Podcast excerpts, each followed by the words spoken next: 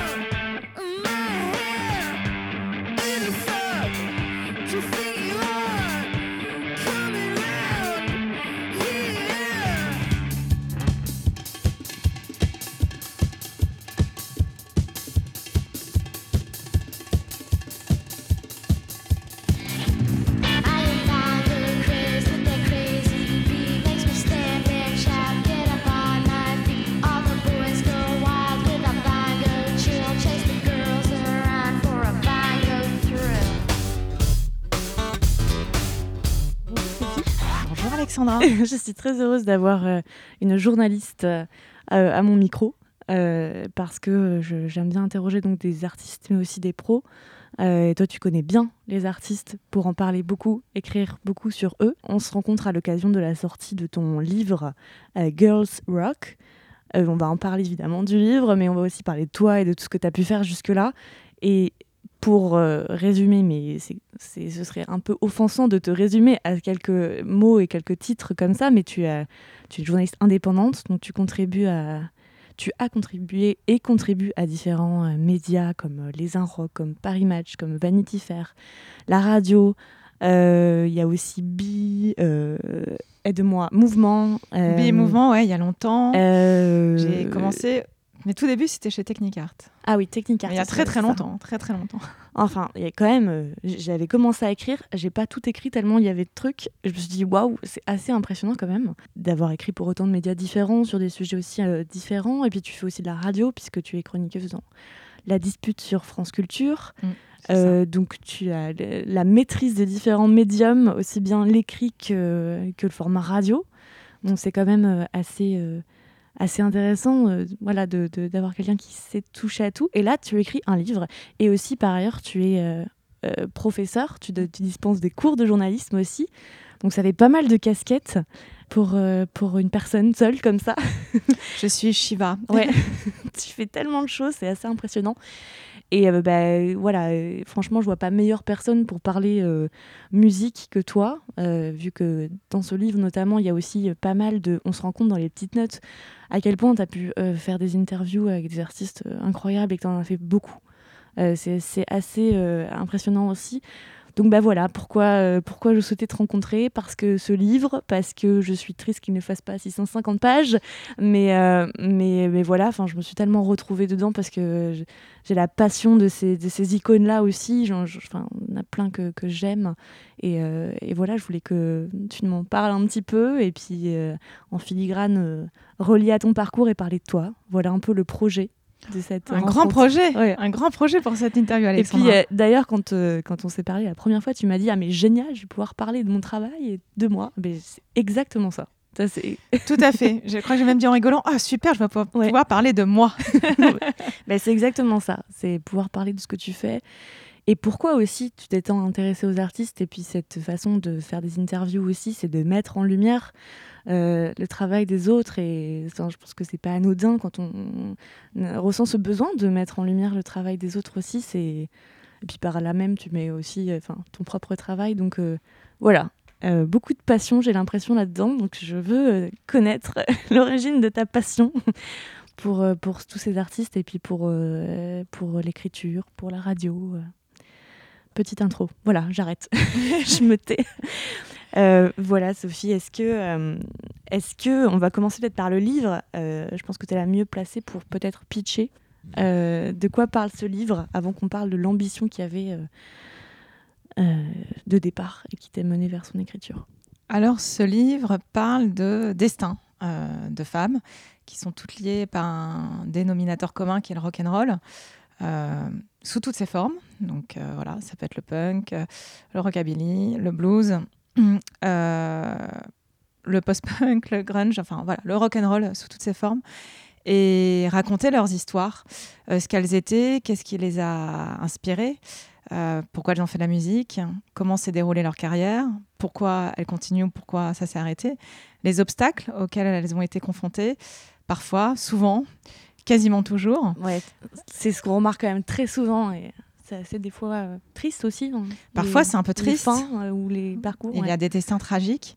Et, euh, et il est vrai que c'était comment parler de toutes ces femmes sans tomber dans le récit chronologique, hein, qui aurait pu peut-être être un peu, un peu rébarbatif hein, pour certains. Et, et j'ai eu l'idée de les regrouper par tribus. Euh, plus que par famille, je trouve que ça, ça, va. C'est un plus joli terme, je trouve, pour ces, euh, ces combattantes, hein, ces guerrières, et euh, voir ce qui aurait pu, ce qui pouvait les rapprocher, même si c'était pas forcément la musique ou l'époque, mais souvent c'était un trait de caractère ou une manière dont elles ont construit leur carrière ou une manière de se comporter aussi dans la vie de tous les jours et forcément aussi dans leur art. C'est quand même souvent des, des femmes qui, qui ont mélangé les deux, même s'il y a toujours des, personnalités à part comme euh, Björk ou, ou Kate Bush hein, qui, ont fait une, sacrée distinction tout en étant très intimes dans leur texte ce- cependant. Et, donc voilà, j'ai imaginé ces tribus et euh, chaque tribu un chapitre et dans chaque chapitre plusieurs femmes en fait. Euh, les portraits se succèdent, elles sont toutes liées à un petit fil d'or et, et ça sert à raconter voilà une grande histoire qui est celle d'une histoire à la fois féminine et musicale, artistique et qui raconte voilà ces destins assez assez fous quand on y pense, surtout euh, lorsqu'on remonte dans les années 30, 50, 60 ou même 80. Ouais, parce que ça remonte euh, quand même assez loin. euh, Enfin, moi, il y avait pas mal de, de, de noms, de noms que je ne connaissais pas parce que bah, ça remonte ouais, dans les années 30, 40. tout à il y a- fait, Il y a tout à des, ouais, moi, il y a des noms qui étaient complètement inconnus pour moi et d'autres que je ne pensais pas voir apparaître euh, là. Enfin, du coup, euh, c'est aussi très contemporain puisque tu tu croises en fait des époques et tu fais témoigner dedans des artistes euh, de maintenant. Je pense à Fishback, à Calypso Valois, euh, Jen Haddad, euh, des, filles euh, super qui font, qui c'est la relève en fait, c'est la relève aujourd'hui. Et, et toi, c'était quoi ton ambition de départ? Parce que je précise qu'il y a aussi des noms d'hommes. hein. Enfin, il y a pas mal de ce que ces femmes croisent évidemment, des producteurs, etc., des, des artistes très connus masculins. Donc il n'y a pas que de la femme, mais quelle était ton ambition de, de départ dans l'idée de, de ce Alors en fait, livre ce, ce livre est né euh, de façon un peu, euh, enfin, sur un coup de chance, de hasard, Euh, il y a quelques années, pour un hors-série des Un Rock qui était sur la littérature rock, me semble-t-il, on m'a commandé un papier. c'est Anne-Claire Noro qui donc dirigeait les hors-séries des Un Rock à l'époque, un papier sur le féminisme dans le rock and roll, qui est un sujet qui me parlait depuis assez longtemps et qui lui parlait particulièrement. Donc j'ai écrit ce sujet. Et l'année suivante, pour l'été, Chic, qui venait d'intégrer les Arocs, euh, a dirigé un hors-série sur le féminisme et a repris ce- cet article qui, avait beaucoup plu, qui avait beaucoup plu aux filles euh, de Chic. Et euh, en lisant ces articles, euh, mon éditrice, donc Aurélie Oisan chez Nil, qui avait l'idée de faire un livre sur les femmes et le rock'n'roll, mais assez flou au final, s'est dit qu'elle allait me contacter. Donc elle m'a appelé en me disant voilà, pourquoi pas faire un, un livre en partant de cet article. Et je ne suis pas uniquement restée sur le féminisme dans le rock'n'roll, euh, parce que ça, ça aurait été un livre plus politique, hein, plus social, Ouais. alors que là on reste vraiment sur quelque chose d'assez musical. Euh, mais, mais en tout cas, de toute façon, pour moi, faire de la musique quand on est une femme jusqu'à une certaine époque, c'est déjà un acte politique. hein. Euh, C'est un don de soi, un investissement, un engagement euh, certain. Et euh, finalement, encore aujourd'hui, beaucoup de femmes artistes maintenant sont très engagées. Euh, beaucoup font passer des messages euh, à travers leurs chansons. Et donc, il, il est né euh, comme ça. Et après, quand tu parles effectivement de ces jeunes artistes contemporaines, euh, que ce soit Clara Luciani ou, Oui, pas- ou Jeanne, ou effectivement ouais, ouais. toutes, euh, elles sont 11 euh, chanteuses françaises contemporaines. J'avais envie de les faire intervenir pour montrer que même sur la scène française aujourd'hui, des artistes qui, qui ont peut-être parfois sorti qu'un seul album, s'inspiraient de ces femmes-là. Voilà. Et qu'elles qu'elles comptaient. Que c'est pas parce qu'elles étaient américaines ou anglaises que c'était trop loin de chez nous. Et puis aussi euh, montrer que cette culture s'implantait aussi sur le territoire français et actuel. C'était aussi une manière de raccrocher le livre à, à son public, qui est en l'occurrence pour l'instant français et canadien d'ailleurs. Voilà. D'accord, ça c'était. euh, c'est très ancré en toi, cette idée aussi de parler de, de femmes. Bah voilà, de Ouais. femmes et aussi de femmes que, voilà, que j'ai rencontrées euh, et que je peux encore rencontrer euh, souvent quand elles habitent euh, à Paris pour ces artistes. Et puis, euh, c'est vrai que une chose que j'ai remarqué, et je m'en suis rendu compte en écrivant le, livre seulement, c'est que j'ai toujours un très très bon courant. enfin, avec les artistes en règle générale, ça s'est toujours très bien passé, mes interviews. Bon, il y a toujours un ou deux couacs, mais en règle générale, j'ai eu la chance, je touche du bois, pour ne pas mettre la poisse, que ça se passe toujours très très bien, d'avoir, de faire à chaque fois des belles rencontres. Mais avec une femme, c'est toujours un peu particulier. Et une espèce de connivence, voilà, euh, qui s'installe. Euh, je me rappelle d'aller la Diane, euh, peut-être la première fois que je l'ai faite, qui, qui m'a un peu sauté dans les bras en me disant Ah, je suis heureuse de voir une femme depuis ce matin, je vois que des journalistes hommes. Et, et c'est seulement après, peut-être cinq ou six ans plus tard, en l'interviewant, qu'elle me parlait de ses difficultés quand elle commençait d'être entourée que d'hommes, elle avait été un peu harcelée. Et en fait, c'est juste que ça l'a rassurée de, rencontrer une femme. Elle avait rien contre les hommes, mais juste ça l'a rassurée alors qu'elle avait 20 ans et qu'elle était un peu paumée. Et c'est. Ouais, c'est très parlant comme exemple. c'est hein. très parlant. Ouais, ouais. Mais c'est vrai que, euh, du coup, j'en profite pour parler du métier de journaliste, euh, notamment musical. C'est vrai que dans le métier, euh, il y a quand même beaucoup d'hommes, et dans la musique aussi. Et donc, du coup, tirer son épingle du jeu, c'est pas évident. Euh, toi, comment tu, comment tu vis ça depuis que tu as commencé euh, Et ça fait un, euh, un petit moment que tu as commencé ce métier Ça fait un petit moment. Ça fait pas non plus si longtemps que ça quand on regarde, mais ça fait, de- oui, euh, ça va faire 15 ans. En fait, juste après mes études, euh, je suis tombée enceinte et c'est vrai que ça fait un- une petite pause dans le lancement de ma carrière. J'avais commencé déjà à piger et puis euh, voilà, je me suis retrouvée avec une petite fille, j'étais assez jeune et euh, j'ai dû gérer pas mal de choses. Et il est vrai qu'en fait, euh, ma carrière, je l'ai vraiment commencé bah, déjà. Même si je sortais de très longues études et de jolis stages, bah, j'ai dû tout reprendre à zéro avec une petite fille d'un an. Je suis allée travailler au fin fond du 77, à mi-temps, euh, euh, comme SR. J'ai dû reprendre euh, voilà, en étant euh, SR, pas forcément journaliste au début. Est-ce que tu peux préciser, SR, ce que... Secrétaire de rédaction, Voilà, ok. qui est un fort joli métier d'ailleurs et qui m'a appris beaucoup de choses, notamment pour la suite. La rigueur, après, je suis aussi très, très obsédée par l'orthographe, bref. Et, et j'ai construit ma carrière en étant donc non seulement une femme, mais aussi une mère. Donc, je ne pouvais pas être aussi disponible que, que d'autres. Euh, je ne pouvais pas non plus faire des concerts tous les soirs. Ouais. Et à côté de ça, j'ai aussi fait beaucoup de sacrifices. Euh, J'ai quand même fait euh, beaucoup de concerts, de festivals, j'ai beaucoup bougé. Donc j'ai dû apprendre à concilier euh, ces deux vies-là. Donc c'était un sacré, euh, ce que plein de femmes font. Mais il est vrai que hum, dans la musique, un peu moins. Et surtout, il y a beaucoup d'hommes. Et force est de constater que les hommes, jusqu'il y a peu, beaucoup moins maintenant, j'ai remarqué, euh, se sentaient moins concernés par euh, la vie familiale que leurs épouses. Ouais, ouais. Euh, donc même s'ils avaient des enfants, ils faisaient quand même tous les concerts. Bah moi, quelquefois, enfin, j'avais envie de voir euh, mes filles, donc euh, je choisissais ou j'essayais de tout concilier. Euh, et en même temps, j'ai eu beaucoup de chance. J'ai rencontré des personnes formidables très tôt. Euh, David Sanson, qui, qui était le rédacteur en chef de Mouvement, tu en parlais tout à l'heure, et c'est vrai que ça a été un magazine important pour moi, pour lequel j'ai écrit en art. Et en discutant avec lui, euh, il s'est rendu compte que voilà, j'aimais beaucoup la musique. Et c'est lui qui m'a présenté à Mishka Sayas et qui m'a proposé de à la base de dépanner juste sur quelques notices euh, du nouveau dictionnaire du rock sur lequel il travaille. Il travaillait à l'époque, parce qu'il avait déjà sorti un dictionnaire du rock en 2000, et là, il travaillait sur la réédition. Et au final, j'en ai fait beaucoup plus, et euh, ça m'a énormément appris. Et je pense que sans Mishka, je ne serais pas rentrée chez Rolling Stone, euh, où je suis depuis 10 ans en tant que pigiste, mais en tout cas très régulière. Et, et euh, j'aurais pas non plus appris cette rigueur, cette passion qu'il avait, ce, per- ce perfe- perfectionnisme. Et c'est vrai que voilà, j'étais encore très jeune et il m'a donné une, une immense chance. C'est fou. c'est trop bien. Oui. Et euh, bon, après, euh, il y, y a une part de chance, mais il y a une très grosse part de talent. Enfin, Espérons, espérons. Bien sûr. Mais c'est marrant parce que tu parles de famille, etc. Donc ça me fait penser à, toutes ces femmes euh, dont on lit euh, le parcours euh, dans ce livre. Et on se rend compte quand même qu'il y en a pas mal qui n'ont pas forcément eu de vie de famille. Je pense que c'est pas anodin. Enfin, c'est compliqué. forcément de concilier, etc. Quand on a des fortes ambitions artistiques et qu'en plus on est une femme, donc en fait on doit faire deux fois, enfin le double d'efforts pour y arriver. J'ai remarqué ça aussi dans ce, dans ce livre. euh, tu parlais aussi beaucoup de, voilà, de, de, de, de leur famille, De leur choix, ouais, de euh, leur choix ouais, personnel. ouais, ouais. Et, et je trouve que c'est important. Déjà, ça rappelle qu'on n'est pas obligé d'être mère pour être accompli. Mm. Euh, pour moi, c'était très important de souligner ça. Euh, que peut-être certaines euh, euh, n'ont- pas, euh, on va dire, euh, eu de famille, en tout cas comme on l'entend du point de vue euh, euh, strictement administratif, euh, parce que bah, elles- quand elles ont eu envie, bah, un peu trop tard, ou parce que vraiment, pour elles, la carrière passait avant tout, mais aussi tout simplement certaines étaient tellement comblées par leur art qu'elles n'ont pas euh, jugé euh, spécialement euh, indispensable à leur vie de tous les jours, à leur bonheur en fait d'être au monde, d'avoir un enfant ou d'être en couple d'ailleurs.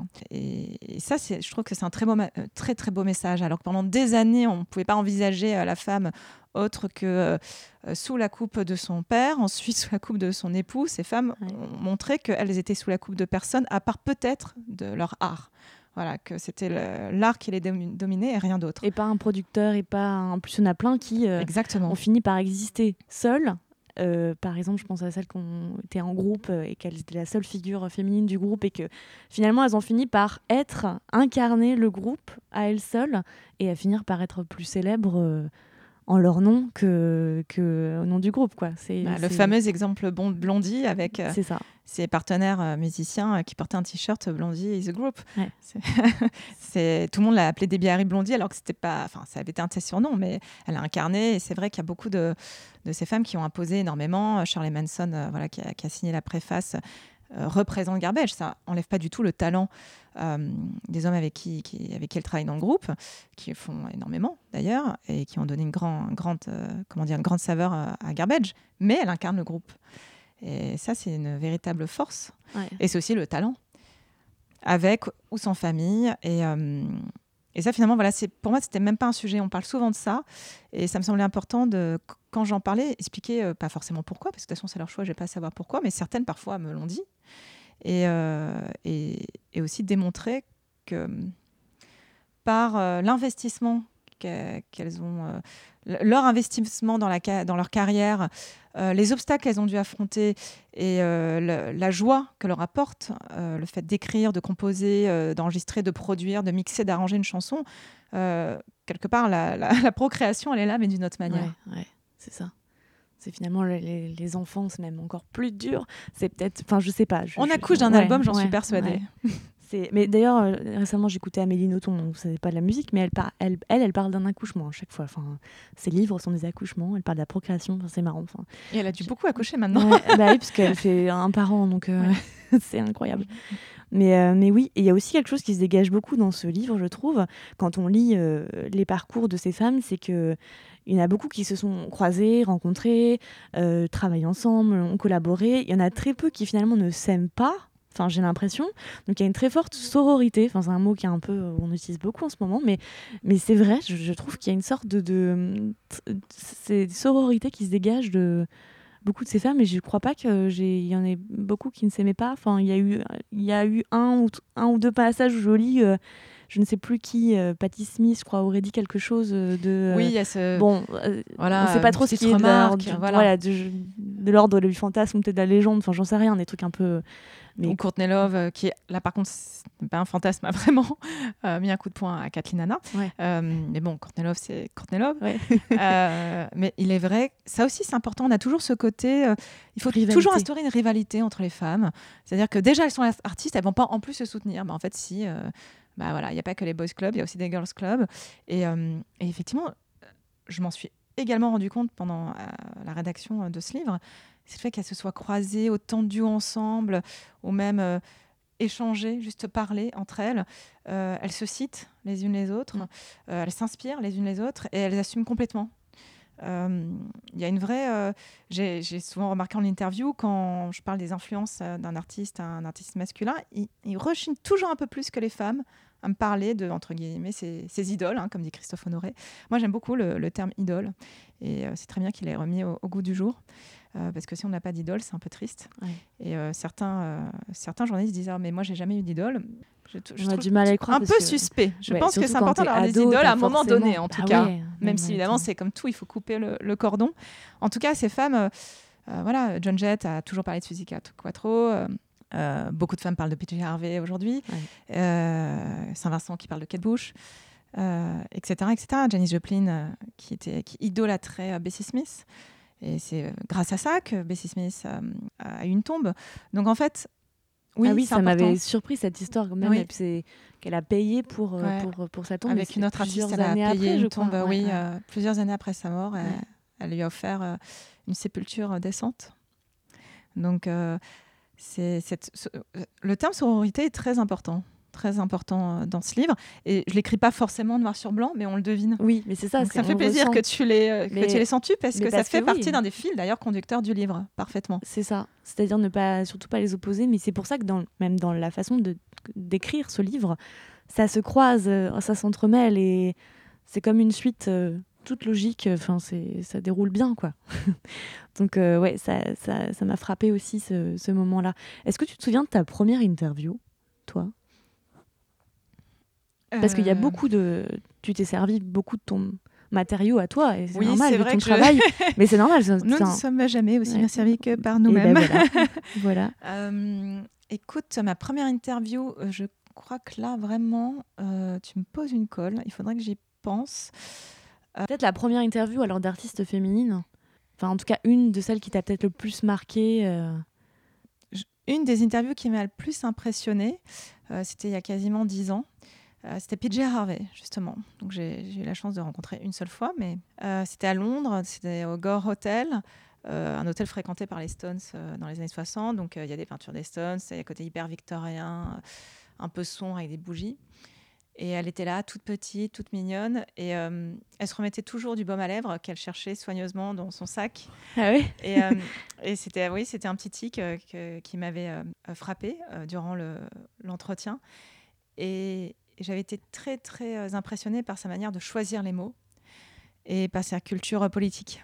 Et pour moi, ça, a été une interview vraiment importante, vraiment importante parce que j'ai compris à quel point elle était engagée. Euh, même si évidemment pour l'écouter depuis quelques années je le savais déjà mais à tout point de vue et aussi la, pluridisciplinarité de son domaine d'expertise, sa curiosité, sa rigueur. Et euh, oui, le côté très perfectionniste euh, et très. euh, voilà, c'est un peu la reine qui contrôle tout. On le sent aussi dans l'interview avec PJ Harvey. Moi, c'est que, moi, je l'appelle la reine PJ Harvey. C'est vraiment la queen. Elle a ce côté très altier. Donc, oui, ça a été une interview impressionnante. Et une autre a été Patti Smith. euh, Oh. quelques années plus tard, rencontré pas de qui, J'adore. voilà, on l'adore. Qui, qui est très. euh, euh, qui- c'est un tout autre style, très généreuse, très douce. Elle a un côté un peu, bah voilà, quasiment grand-mère hein, maintenant. ouais. Euh, qui, qui parle des petits détails de la vie. euh, on avait parlé de l'ombre des enfants euh, dans le soleil, ce que ça donne euh, de la tortue. à l'époque, j'avais une tortue et nous avons parlé de tortue. Ah, c'est incroyable. voilà, bon, des petites choses un peu. On avait un peu dévié. C'est quelqu'un qui aime beaucoup dévier, alors que PJ Harvey, pas du tout. Les deux apportent en tout cas beaucoup de choses. Donc oui, c'est vrai que j'ai eu la chance de, de- de rencontrer des personnalités euh, très intéressantes, Bess Ditto plusieurs fois, Marianne Faithfull, Saint-Vincent, Anna Calvi, Courtney Barnett. Oui, c'est vrai que je les ai toutes rencontrées. Ouais.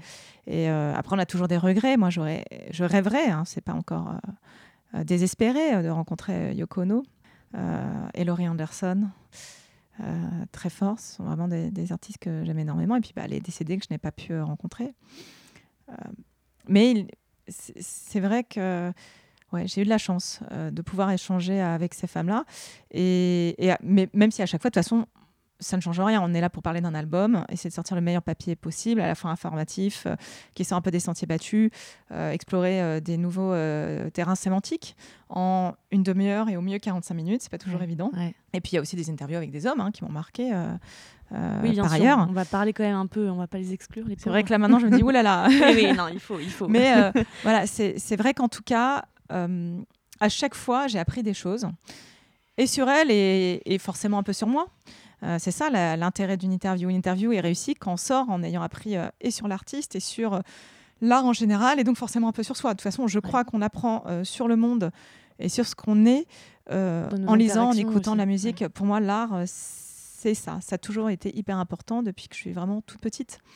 Euh, moi, j'ai- ça m'a vraiment baigné mon enfance. Euh, j'ai grandi en lisant énormément de livres, en écoutant beaucoup de musique.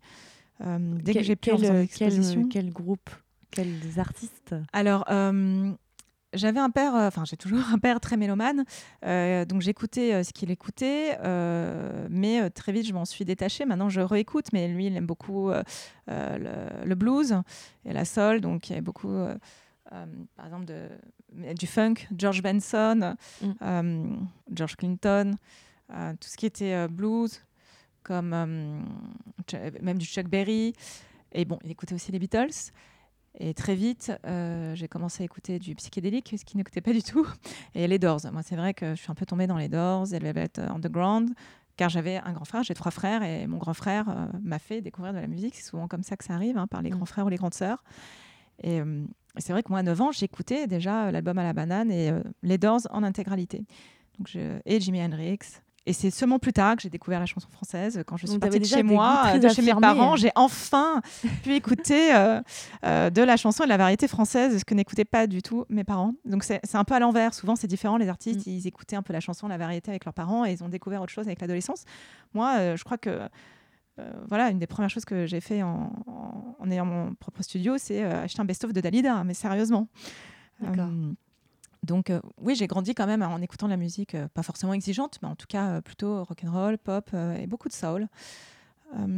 Et, je lisais surtout énormément, beaucoup, beaucoup, beaucoup de, romans du 19e, du 20e, et qui, qui a fait que je, ce qui a fait que j'ai fait des études de lettres hein, avant tout.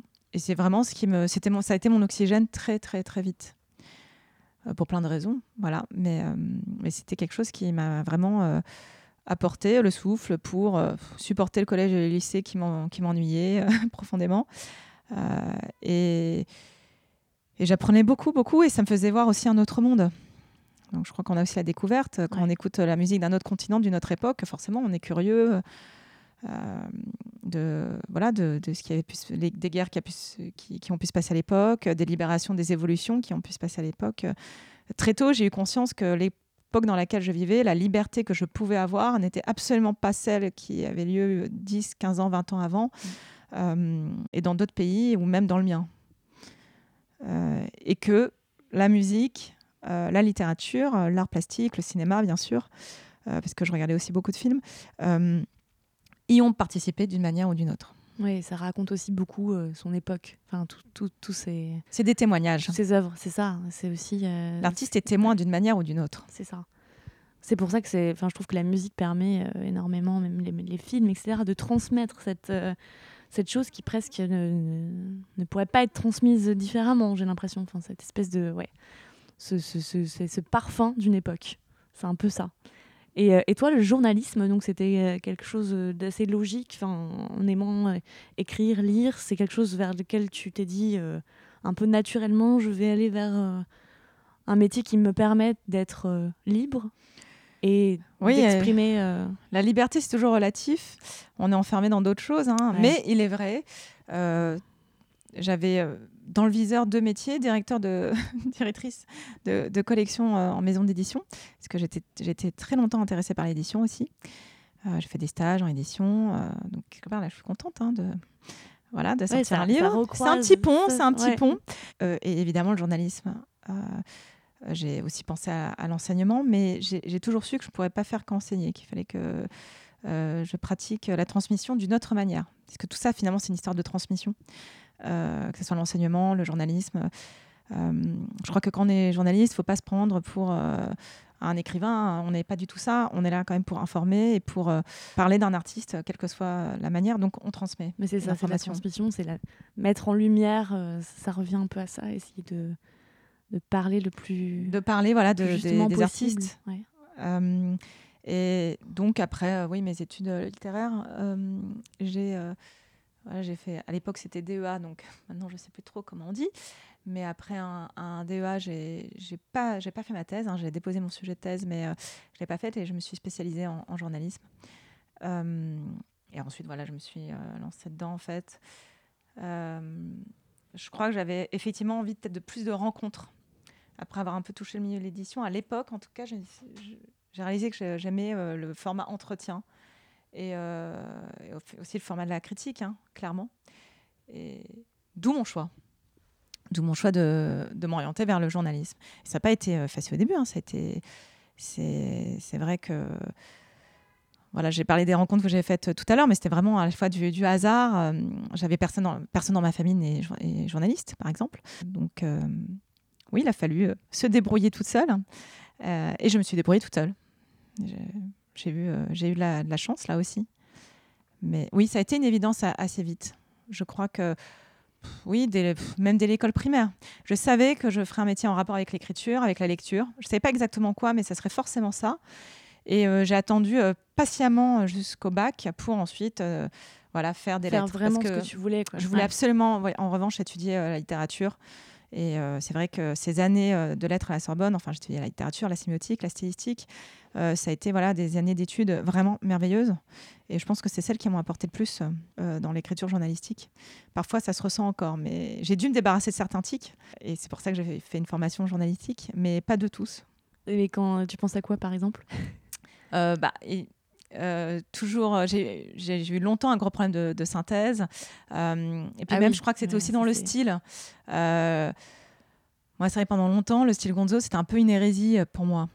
Parce que voilà, je sortais de 6 ans à, à étudier voilà, aussi bien des, des grands noms comme Flaubert, Pouchkine, euh, Stendhal, et, et aussi voilà, du, du Michel Foucault, du Derrida, euh, du Deleuze, euh, donc, euh, et Roland Barthes, Bah bien oui. sûr, Bah oui. qui était notre dieu à tous. Bah oui. Euh, donc voilà, c'était une esthétique qui était assez loin de moi, mais qui m'a beaucoup amusée. Qui m'a beaucoup, beaucoup amusée, que j'avais lu adolescente et que j'ai retrouvé plus tard. C'est pas du tout quelque chose que j'utilise, en revanche, dans mon style, encore aujourd'hui. Parce que je pense qu'il faut vraiment. tout, tout le monde n'est pas Hunter S. S. Thompson, mais. hum, donc je- voilà, c'est en tout cas pas quelque chose que j'utilise souvent, peut-être un jour. Mais c'est intéressant de voir, en tout cas, les différentes formes de journalisme. Et c'est aussi peut-être pour ça que je travaille pour plusieurs supports, parce que on écrit de manière différente selon la Ah oui, cible. on s'adapte aussi à, au On s'adapte. style, enfin la ligne. En tout cas, la ligne. Voilà, la on se reconnaîtra, on Ouais. reconnaîtra, j'espère. euh, toujours euh, ma plume, enfin c'est un bien grand mot, j'aime pas trop le mot plume parce que voilà, pour moi c'est vraiment ça concerne euh, l'écrivain, Euh, mais Ouais, mais en tant que journaliste. Voilà. t'as une plume Je pense aussi. que voilà, T'es une fois on m'a dit vous utilisez beaucoup d'adverbes, sans doute. Donc c'est quelque chose que c'est quelque chose que j'essaye de soigner euh, dernièrement, c'est euh, ce problème avec l'adverbe. Voilà, on a tous, en fait, on a tous des tics. Oui, bah oui, c'est des même tocs, de on a tous des névroses, tout, ça se retrouve, ouais. euh, ça se retrouve euh, dans, dans le texte qu'on fournit, que ça soit une chronique de 800 signes ou un- une interview de 10 000 signes, c'est sûr. Et est-ce que toi, tu nourris une grande admiration pour euh, les artistes? Parce que des fois, c'est souvent ce qui motive euh, des gens à pouvoir faire ce métier, par exemple, c'est leur admiration, euh, finalement, son, une, admiration certaine pour, euh, pour les artistes. Mais peut-être pas, donc c'est la question que je me pose. Alors, grande, je ne pourrais pas le dire. En tout cas, une admiration, oui, certaine. Surtout quand j'aime ce qu'ils font. Sinon, c'est encore autre chose, je les oublie très vite. Mais oui, bien sûr, c'est. Ils font partie euh, du monde, ils font partie de la société. euh, ils font progresser euh, les strates de la société d'une manière ou d'une autre. Oui, je crois que j'ai- de l'admiration et aussi de l'affection. Moi, par exemple, j'ai aucun problème à dire ah, j'adore lui, j'adore lui, je suis très enthousiaste. Moi, je trouve ça un peu pénible, les gens qui sont jamais enthousiastes et euh, qui nous regardent comme si on était des groupistes, surtout quand on est des journalistes femmes. hein. Ça, c'est Ouais, systématique. ouais. C'est-à-dire que voilà, l'homme est une groupie comme les autres. Et je crois que les journalistes hommes le sont autant que les femmes. Et c'est pas grave d'être groupie du moment où ça aveugle pas notre jugement. Oui. Moi, il y a des artistes que j'aime beaucoup. Quand ils sortent un album qui me déçoit, il me déçoit. Donc, euh, si vraiment j'aime beaucoup cet artiste, je choisirais de ne pas en parler. Si vraiment il m'a mis trop en colère, j'en parlerai en mal. Mais en tout cas, voilà, a pas, il ne faut pas être aveuglé euh, par le jugement. Mais je crois que c'est le cas de n'importe qui, euh, vraiment des fans ultimes.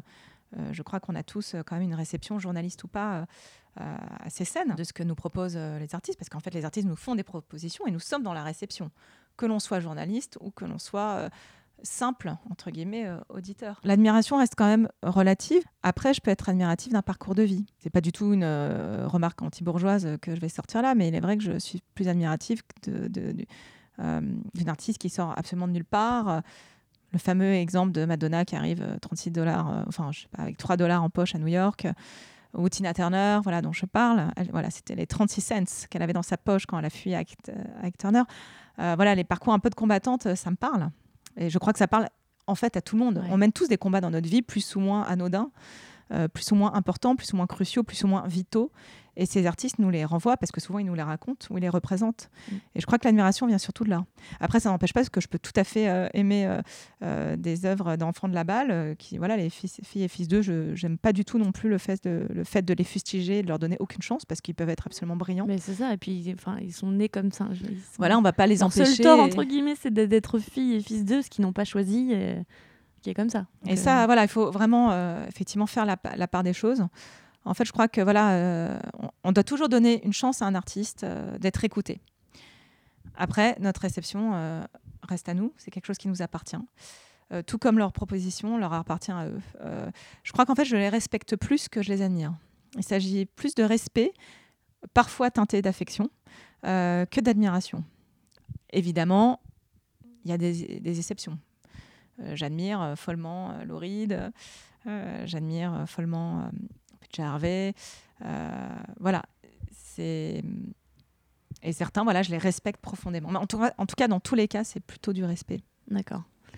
Et, euh, et c'est vrai que quand on lit ton livre, les parcours de vie, il y a quand même beaucoup, alors pas pour toutes, mais beaucoup, euh, cette, cette impression qu'elles ont affronté vraiment beaucoup de difficultés et qu'elles viennent vraiment, euh, pour certaines, d'un voilà, endroit où a priori, vraiment, c'était pas cette destinée qui les attendait, quoi. Euh, je, je sais pas, euh, j'ai pas d'exemple qui me vient en tête, mais enfin globalement, il y en a pas mal qui sont nés euh, un peu dans des coins perdus euh, des États-Unis ou d'Angleterre et qui arrivent à, répondre à des annonces. Ça, ça revient souvent aussi des auditions, des petites annonces. C'est vrai que on n'y pense pas, mais elles répondent à une petite annonce et puis elles se retrouvent dans Garbage, quoi. Donc c'est un peu, c'est un peu, c'est un peu fou. Enfin, je sais pas si tu peux nous donner peut-être une ou deux anecdotes. Euh, qui pourraient illustrer ce propos. Non, mais c'est vrai que c'est, par exemple, concernant les, femmes du blues, euh, Bessie Smith, euh, Big Mama Thornton, par exemple, ou même Sister Rosetta Tarp, Gladys Bentley, dont je parle, qui était plutôt une femme de cabar- cabaret, c'était des femmes qui étaient noires dans une Amérique ségrégationniste, très très proche encore de la période de l'esclavagisme, et donc on le sait forcément dangereuse pour les Afro-Américains et forcément euh, pour les femmes, d'autant plus pour les femmes. Et euh, voilà, elles ont pris leur guitare, elles ont joué, elles ont tourné, elles ont affronté. Euh, et elles naissaient déjà avec des obstacles devant elles. Mm. Voilà, un long chemin. Euh, Odetta, euh, qui d'ailleurs est une grande figure des protest songs et euh, de la lutte pour les droits civiques, qui a chanté pour Martin Luther King, qui est née euh, dans un état du Sud et qui heureusement a grandi à- en Californie, qui a découvert le folk à San Francisco. Euh, mais si elle était restée dans le Sud, est-ce qu'elle aurait réussi à prendre sa guitare? Euh, Bon, certaines ont réussi. Bessie Smith, c'est pour moi quand même une icône euh, incroyable, hein, qui a réussi vraiment à s'imposer sur scène, à dominer les hommes, a viré euh, un- le Ku Klux Klan d'un de ses concerts. Ouais, ça, ça m'a impressionné Ça, aussi. c'est vraiment une super histoire. Ouais. Euh, voilà, une, une- vraiment une vraie bagarreuse euh, qui n'était pas facile et bon, qui a eu un- une fin tragique, un accident de, de voiture euh, absolument euh, tragique. Et puis d'autres qui sont mortes aussi dans le dénuement, on oublie Ouais, souvent ouais. ça. Que d'autres n'ont pas pu produire une carrière pérenne parce qu'elles sont décédées de pauvreté, d'alcoolisme, de solitude, de tristesse. Et puis, sans forcément donc avoir tous ces aspects-là, il y a aussi euh, que dans les années 50, 60, euh, par exemple, la femme a pu avoir euh, faire ses propres chèques en 65. Donc quand même faire de la musique dans les années 60, c'est de l'au-delà. On peut pas, on pouvait, c'était quand même difficilement concevable, quel que soit le milieu, qu'une femme veuille monter sur scène, enregistrer des albums, tourner. C'est une espèce de trahison à sa vocation première, hein, celle qui est de tenir le foyer. Euh, donc ça, c'est aussi un obstacle, l'obsta- l'obstacle soci- sociétal, hein, des normes euh, sociétales, et tout autant qu'effectivement le- l'obstacle financier. Et encore récemment, voilà, Bess Ditto vient de la working class, a eu une enfance très douloureuse. Il y a aussi les traumas. Ouais. euh, dont je parle, hein, parce que ça fait, enfin voilà, le, le viol qu'a subi Fiona Apple est quelque chose qui l'a marqué profondément, qui a, comme celui de Tori Amos, ce sont des choses dont elle parle très distinctement. Euh, Tori Amos s'est engagée aussi dans des fondations euh, par rapport à ça. Euh, Bess Ditto, on connaît son engagement pour la cause euh, LGBTQ. Euh, Il y en a aussi beaucoup qui sont engagés euh, dans l'association PETA ou qui sont végétariennes. Ou... Tout à fait. Euh, Ça, ça, ça revient aussi. euh, Étant végétarienne, je suis très sensible aussi à cette cause. Ah, c'est vrai qu'il y a, bon, il y a, euh, qu'il y a des langues. euh, euh, c'est vrai qu'il y a quand même beaucoup de végétariennes. Et ça, Mais oui, ça, ça revient souvent. hein. C'est quelque Voilà. chose d'assez frappant quand on lit le livre de bout en bout, euh, qu'on est plongé dedans. Euh, ça, ça, ça revient. Mais j'ai l'impression qu'il y a quand même une forme de, de réparation d'une injustice, non? Tu as peut-être eu cette envie, euh, peut-être, euh, notamment, je pense à certaines qui sont tombées peut-être un peu dans l'oubli, euh, ou dont on ne parle vraiment plus beaucoup. Et moi, il y en a plein que je connaissais pas, des plus anciennes. Parce qu'il y a toutes ces figures, effectivement, Patti Smith, PJ Harvey, ok, mais il y en a plein d'autres. Oui, c'est vrai que j'ai fait ce choix de, de parler de, de femmes moins connues, euh, comme Exen Cervenka, euh, Lydia Lunch, qui est assez iconique, mais quand même assez confidentielle, parce qu'assez Ouais. radicale, euh, Gladys Bentley, qui est très, très, très, très peu connue. Euh, Sister Rosetta Tarp, on ne dira jamais à quel point la pionnière du rock'n'roll, c'est elle. On l'a un peu dit, mais peu. C'est extrêmement dommage. Même Cass Elliot, on connaît. Bon, Penelope Ba- Baju a fait cette super euh, bande dessinée sur Mais elle oui, il y a quelques c'est années. parce que j'en ai, je parlais à quelqu'un que justement j'allais, j'avais lu ton livre et que j'allais te rencontrer et la personne m'a dit ah mais oui ça me fait penser aux culottés. C'est un peu les, les culottés Oui. mais version écrite. Enfin c'est pareil, c'est dans le oui, principe Baju a de mettre euh, en lumière des femmes euh, Exactement. exceptionnelles. Ce principe-là, euh, qui, est- qui est vraiment super. Et, euh, et c'est vrai, bon, en tout, il y en a beaucoup, mais les groupes de filles, Polystyrène, euh, voilà, qui, était pas. la tête de X Respect, c'était quand même euh, une nana incroyable, métisse, dans le punk des années 80, où il les jeunes s'amusaient à porter des brassards nazis, euh, qui euh, chantait, enfin, qui hurlait, chantait, grognait, euh, qui refusait d'être sexy, qui avait son appareil dentaire, qui s'habillait comme elle voulait, qui disait qu'elle allait se raser les cheveux si on voulait qu'elle soit un sexe symbole. Voilà, quelle, quelle personnalité explosive. Ouais. Euh, et puis même ces groupes un peu moins connus, euh, moi j'aime beaucoup euh, les Slits, qui sont un des groupes de, de- de punk filles les plus connus, mais les Raincoats, hein, qui ont été formés avec, euh, voilà, on va dire en parallèle et avec certains membres des Slits, et qui est un groupe que je trouve formidable, assez sous influence Velvet Underground. Et donc oui, parler de tous ces groupes, parfois c'est un paragraphe, c'est un paragraphe et demi, mais oui, pour moi, c'était important de faire découvrir ou redécouvrir euh, des artistes qu'on a pu oublier ou dont on ne soupçonnait pas une telle carrière ou un tel engagement ou euh, une vie euh, une vie aussi rocam- rocambolesque. Ouais, ouais, vraiment, c'est le cas de le dire. ouais. Et toi qui as fait pas mal d'interviews avec beaucoup des artistes que tu, que tu cites et dont tu retraces le parcours dans ce livre, est-ce qu'il y a des choses, j'imagine, mais bon, des choses que tu ne savais pas et que, que tu as appris avec surprise? Ah, mais plein, Ouais. plein. Mais alors c'est ça qui a été génial euh, dans ce livre, c'est que ce serait hyper hypocrite et, et prétentieux de ma part de dire que je n'ai rien appris. Au contraire, j'ai appris beaucoup de choses. Euh, Gladys Bentley, euh, je savais très peu de choses sur elle. Je savais qu'elle avait existé. Euh, parce qu'à un moment donné, je m'étais intéressée au travestissement. Donc, je savais que c'était une chanteuse qui s'était travestie euh, dans les années 20 à New York, mais je n'en savais vraiment pas plus. Et euh, j'ai eu l'idée de rechercher des choses sur elle, il y en a assez peu, et c'est là où il m'a paru évident d'en parler. Même si elle faisait pas du rock and roll à proprement dit, mais clairement, elle est dans le chapitre qui s'appelle Le sexe est un sport de combat, et pour elle, ça l'était. Je ne savais pas du tout qu'elle s'était mariée avec une femme, en tout cas, c'était des fortes rumeurs, ni qu'à la fin de sa vie, elle avait soutenu euh, à la presse qu'elle était devenue hétérosexuelle, sans doute pour sauver sa carrière. Enfin, c'était quelqu'un qui avait été d'une extrême liberté. Euh, donc oui, j'ai appris des choses sur elle. Je, je crois vraiment que j'ai appris euh, des choses sur quasiment toutes les femmes dont je parle. Parfois, c'est un détail que je n'ai pas gardé, mais à chaque fois, j'ai appris. Ou même, j'ai réécouté des chansons autrement. Euh, des Oui, périodes que j'aimais moins et qu'en fait, ouais. j'ai découvert un peu plus. C'est vrai que moi qui aimais surtout les premiers disques des Quais de Bouche, j'ai écouté les derniers avec plus de plaisir. Voilà, c'est. J'ai énormément, énormément appris euh, en, en écrivant ce livre. Dolly Parton, euh, cette anecdote incroyable. euh, Quand elle est née, euh, les parents ont payé euh, celui qui avait fait accoucher euh, la maman, euh, je crois, d'un kilo de pommes de terre ou de Oui, maïs. Enfin, c'est. Je savais qu'elle ven- venait d'un milieu assez rural, mais pas aussi pauvre. Mm.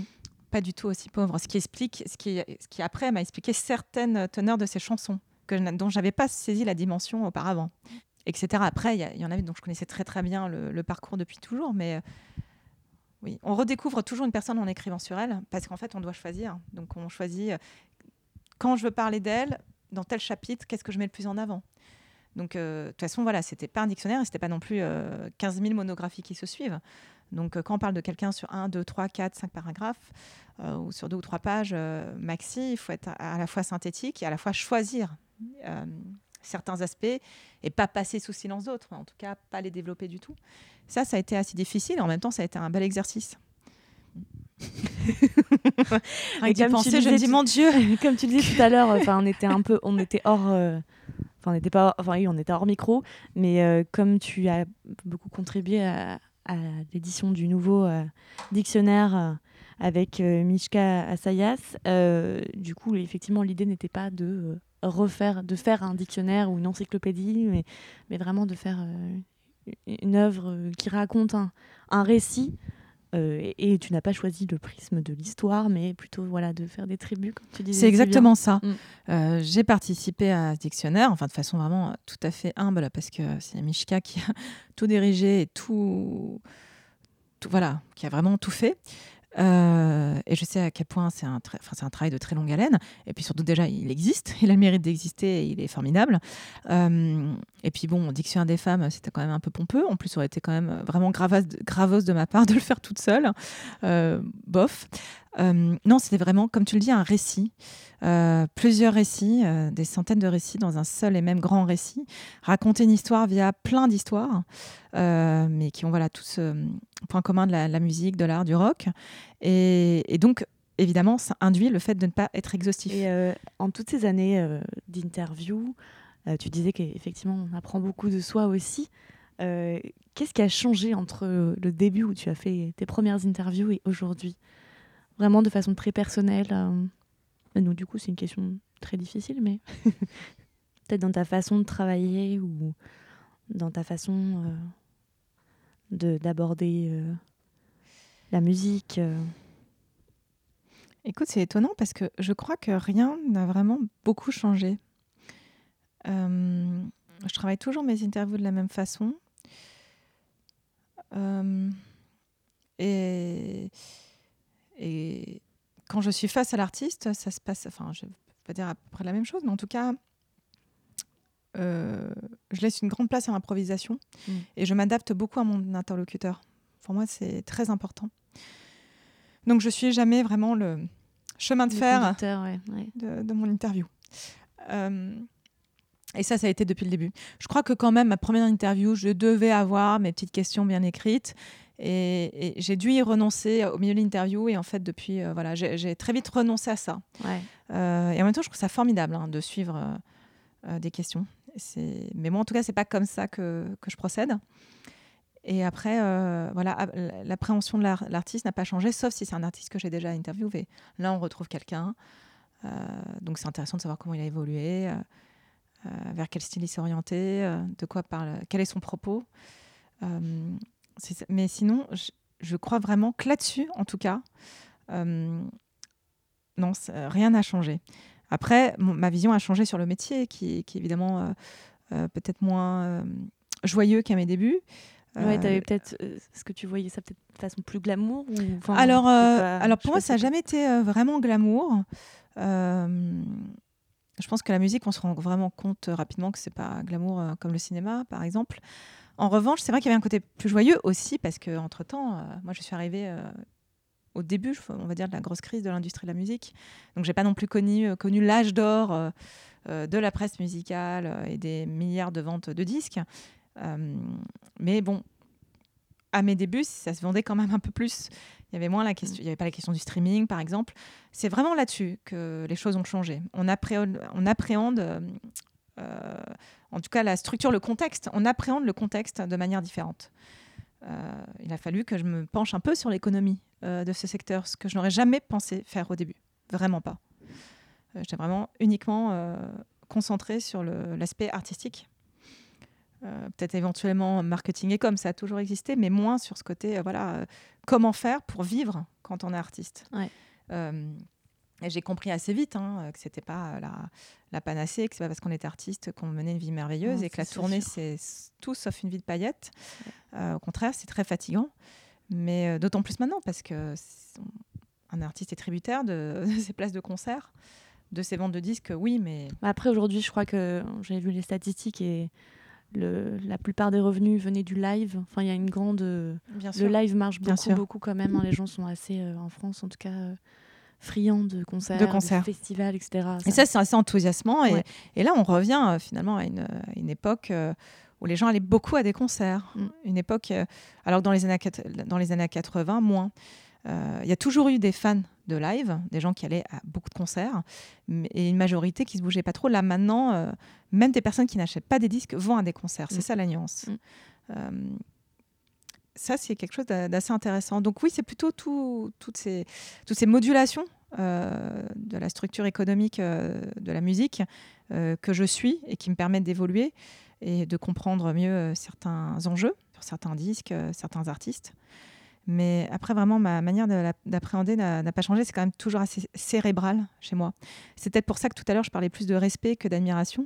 C'est-à-dire que malgré mon enthousiasme, parce que je suis quelqu'un de très enthousiaste et, et, euh, mes confrères, par exemple, de Rolling Stone euh, se moquent souvent de moi à cause de ça. Et moi, j'en joue, moi, ça me fait rire. Tant mieux si on me prend pour la bisounours. Mais il faut. Euh, et tant mieux, garder enfin, cette espèce voilà. de, de, Peace and love. de joie, mais même c'est presque de l'ordre de la joie d'enfant parfois. Enfin, moi, ça me Voilà, fait il ça. faut être enthousiaste, ouais. même si on l'est trop, euh, même si on se rend compte qu'en fait l'album, on l'a trouvé super et puis après on l'écoutera un peu moins, mais, mais tant pis, il en faut. Je dirais pas que j'écoute d'abord un album avec ma tête, les émotions me parlent, mais en tout cas c'est important pour moi.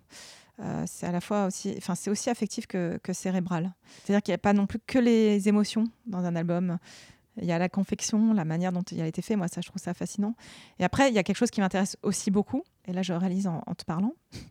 Euh, c'est, j'ai toujours aimé la génétique des textes quand j'étais à la Sorbonne. C'était vraiment un sujet euh, qui me passionnait.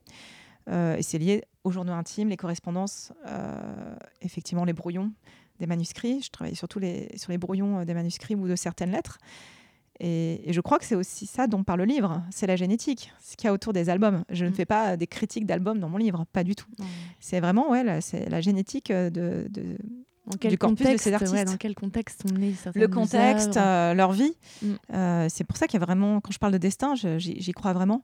Et, et je crois que certains refusent justement de se plonger dans la biographie. Je comprends tout à fait ce parti pris. hein. Il y a l'autre école qui est non, on doit accueillir l'œuvre telle qu'elle est et oublier ce qu'est l'auteur. Euh, je pense qu'on peut l'appréhender comme ça. Mais moi, je suis trop curieux, j'ai trop besoin de savoir ce qu'il y a derrière. Et très souvent, de toute façon, il y a, euh, si ce n'est des éléments euh, autobiographiques, euh, autofictionnels.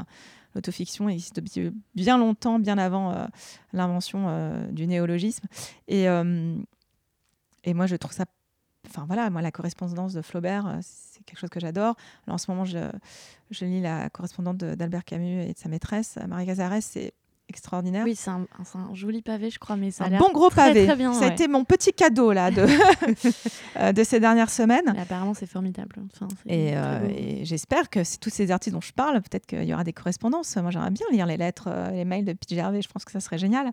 Et euh, Oh j'aurais bien voulu qu'on euh, garde un journal intime de, je sais pas, de Bessie Smith, un journal intime de, un journal intime de, de Janis Joplin. Mais si tant est qu'ils en aient eu un, on sait, on sait pas. Pas sûr. En tout cas, Peut-être Smith, par exemple, a la bonne idée. Pourquoi Mais voilà, pourquoi euh, ça marche autant? Pourquoi, euh, il y a eu autant de succès de, je sais pas, de journal intime, de carnet de route. Des carnets de euh, route, bah, il y a eu bah, ses mémoires, hein, Just Kids, ce sont des Ouais. mémoires, Last Train aussi un peu, bon, Dévotion, c'est vrai que c'est un récit hybride, mais voilà, il y a ce côté très personnel, biographique, elle se raconte, et c'est pour ça que ça fascine les gens, c'est hyper intéressant, complètement. Parce qu'après on comprend son art. Euh, D'autant plus, ou en tout cas on le voit dans- d'un certain prisme. Après, évidemment, on n'a pas besoin de savoir qui est la personne qui a écrit cette chanson et qui la chante pour aimer la chanson. D'abord, on est touché par une chanson, pas par un artiste. On allume la radio. euh, il y a encore, j'ai allumé une radio, la radio et je suis tombée sur euh, euh, une pièce chorale de Brahms. Je ne sais pas du tout que c'était Brahms. euh, J'ai trouvé ça euh, sublime, alors que c'est pas du tout euh, ma cup of tea, ce, je- ce genre de, de pièce. Et quand j'ai entendu Brahms, je fais ah oui. et, voilà, je me suis souvenu plein de choses de Brahms, mais j'ai d'abord été touchée par cette pièce. Mm. Donc c'est la même chose pour un auteur, mais voilà, la génétique, moi en tout cas, est quelque chose qui m'intéresse. L'autobiographie, il n'y a pas un auteur que j'aime dont je ne connais pas la vie. Ça, c'est euh, tous les auteurs que j'ai étudiés. Moi, j'ai étudié aussi, aussi bien euh, Arthur Rimbaud que qu'Elie Wiesel.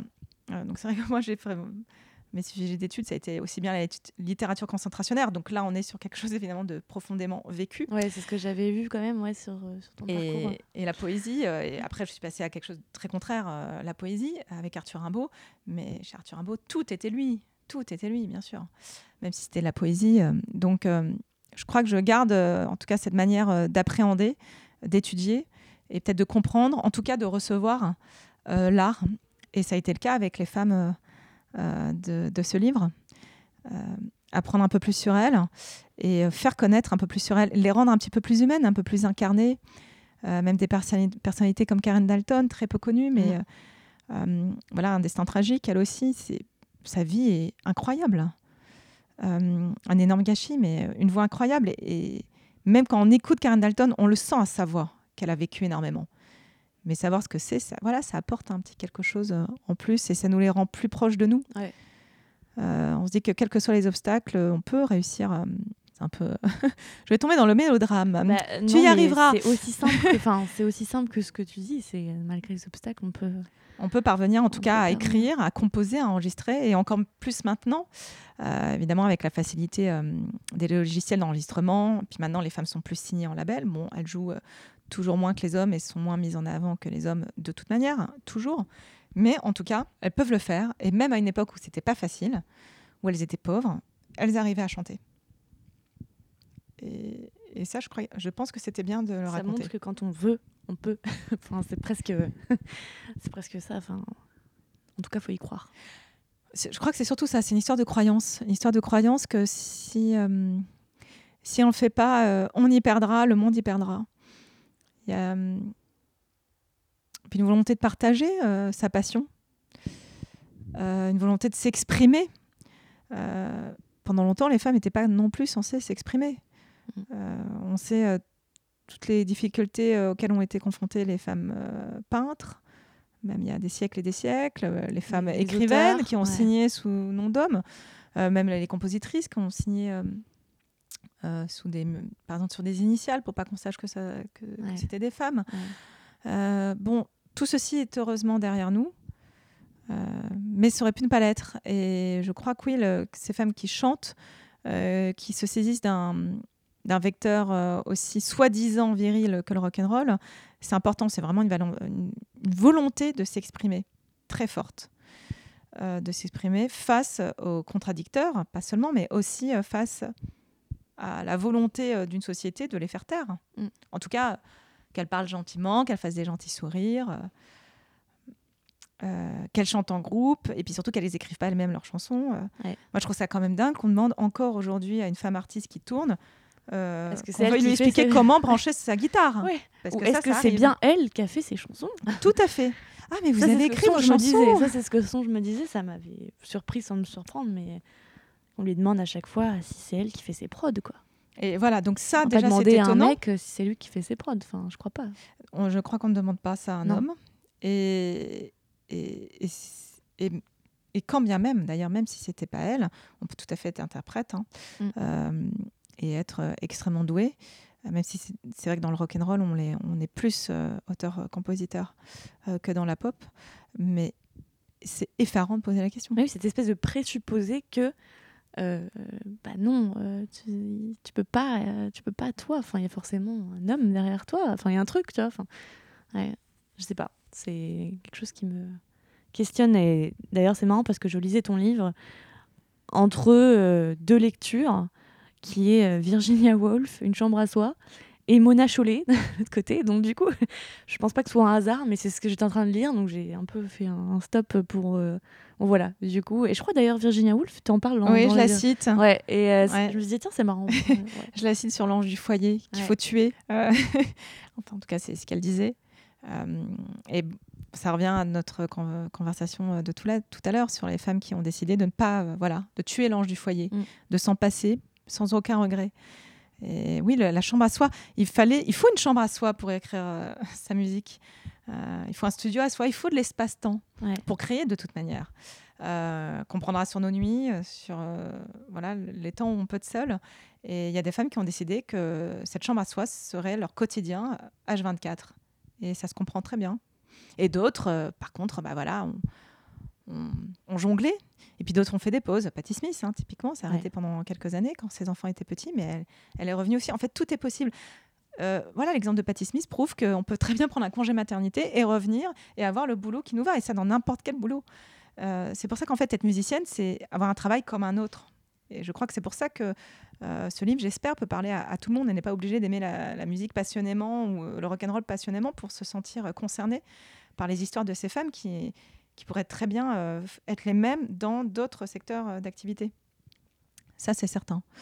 Parce que euh, n'importe quel domaine sera soi-disant plus masculin euh, euh, que féminin. Bah après, surtout en termes de rock and roll, ça a été très trusté par euh, des figures masculines euh, qui Mm. font que presque on a une association rock homme viril. C'est ça, même, homme viril, alors que bon, David Bowie, l'horrible, Ouais. était tellement androgyne. Ouais. Jim Morrison était, avait une sensibilité hyper féminine.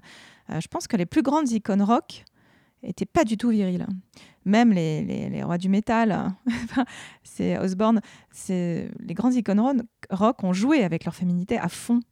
Euh, donc c'est vraiment une erreur. euh, je trouve que c'est vraiment complètement euh, stupide euh, d'aimer le rock et d'être misogyne. Enfin, c'est même un contresens. ouais, vraiment- hormis même historiquement, comme je le prouve, hein, le rock'n'roll euh, ne, doit, ne doit pas tout à, à des hommes, mais en plus même du point de vue de l'attitude, non, c'est stupide. Et euh, on peut être tout à fait rock'n'roll en, en petit smoking très propre sur soi, évidemment, et en étant une femme, et en étant aussi une femme féminine, en étant une femme euh, euh, androgyne. Tout est absolument possible. C'est surtout en fait l'énergie, la radicalité, parfois euh, ce je ne sais quoi de rugueux qui se dégage de la musique, qui fait qu'elle est rock'n'roll. Après, évidemment, l'attitude autour, c'est un bonheur et c'est ce qu'on aime aussi. hein. C'est ce qu'on a aimé aussi chez Nirvana. Kurt Cobain, encore une quelqu'un d'extrêmement féminin. On se souvient de lui en robe, euh, euh, porter les jupes de Courtney Love. Mm. Euh, toutes ces icônes rock masculines idolâtrées euh, ont un aspect fémin- féminin qu'ils ont parfaitement assumé, sur lequel même parfois ils ont joué. Ça, ça veut tout dire. Ouais. C'est hyper intéressant de constater ça. Et voilà, c'est des icônes d'ailleurs que j'adore, mais donc quand on me dit mais quand même le rock'n'roll est masculin, non, c'est archi faux. C'est archi faux. Déjà, faut arrêter avec ces histoires de genre, mais là c'est encore un autre débat. Mais euh, si nous devons faire avec euh, ces notions de genre, non, il n'y a pas aucune contrainte gén- générique. C'est on peut absolument pas tenir ce discours-là de toute manière, même si on doit en parler de genre. Non, c'est faux. Le rock'n'roll, Elvis Presley, Elvis Presley quand même, cette espèce de, de diva, c'était une diva? Ouais.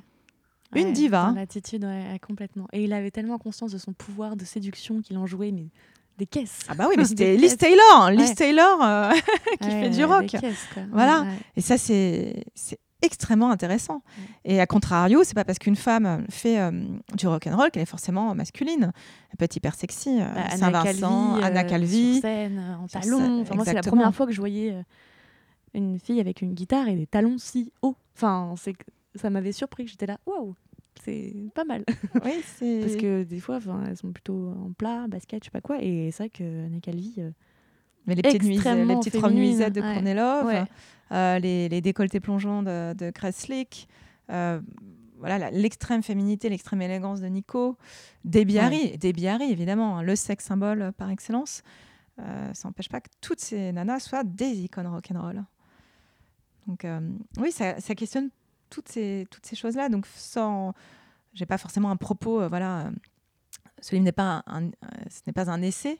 non. En tout cas, par ces récits, je crois euh, que voilà, c'est pas euh, comme toi, tu estampillé très politique, euh, féministe ou quoi. hein. C'est parce qu'on parle de femmes, donc voilà. on en parle. On- mais- Après, on comprend que je suis féministe. hein, ça, je crois que je crois qu'on le comprend bien, mais en tout cas, il n'y a pas de voilà, la volonté n'est pas effectivement de faire un essai politique, mais voilà de, de raconter ce récit qui nous fait rendre compte à quel point la femme est puissante, y compris sur un territoire soi-disant masculin. Super. Merci beaucoup, Sophie. Est-ce que tu as quelque beaucoup, chose à Alexandra. ajouter euh, pour la fin de cette interview? Quelque chose qu'on n'aurait pas abordé et que tu as envie de dire Peut-être? Je pense que la seule chose à dire, c'est qu'il faut lire ton livre. Ah oui, ça, lisez Girls mon livre. Euh, Lisez c'est mon livre. passionnant euh, qu'on qu'on soit ultra fan de musique ou pas, ou juste fan de, de, de- de l'histoire de la musique ou juste fan de culture, qu'on a envie d'en apprendre plus. euh, voilà, je pense que ça Ah si, j'ai un truc à rajouter. Ouais. Génial. Quand tu parles de musique, merci de m'y faire penser. J'ai fait des playlists. Donc à la Ouais, fin de ah chaque oui, oui, c'est chapitre, il y a j'ai eu ça qui effectivement euh, Ouais. des playlists et euh, je les ai mis sur euh, plusieurs plateformes de streaming. Donc chaque chapitre a sa playlist. Donc. Cavalière en solitaire, Priseuse de cœur. Voilà. Merci beaucoup, Sophie. Merci Alexandra. Je remercie Sophie de m'avoir accueillie dans son chaleureux appartement parisien, rempli de livres, de disques, de vinyles et de DVD. Je remercie également Melissa de Tomboy Lab pour la mise en relation avec Sophie et avec d'autres artistes précédemment. Je te remercie toi qui écoutes cet épisode et j'espère qu'il te plaira suffisamment pour en parler autour de toi. Vous retrouverez Sophie sur Twitter et Instagram, at Sophie Rosemont. Son livre sort donc le 14 mars et les titres qui y sont mentionnés sont regroupés dans des playlists disponibles sur Deezer et sur Spotify. Toutes les infos sont dans la description de cet épisode et sur le site online.net rubrique podcast. À la semaine prochaine. Ciao?